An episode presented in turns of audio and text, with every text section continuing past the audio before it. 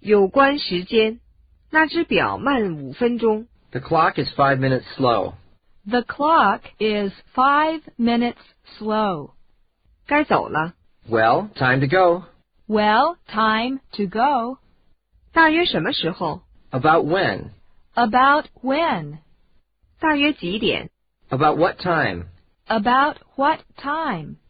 还来得及吗？ How's the time? How's the time? 我没有时间， I have no time. I have no time. 你得再等五天。 You must wait for five more days. You must wait for five more days. 怎么花那么长时间？ What is taking so long?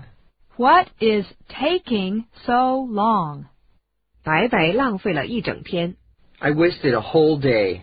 I wasted a whole day.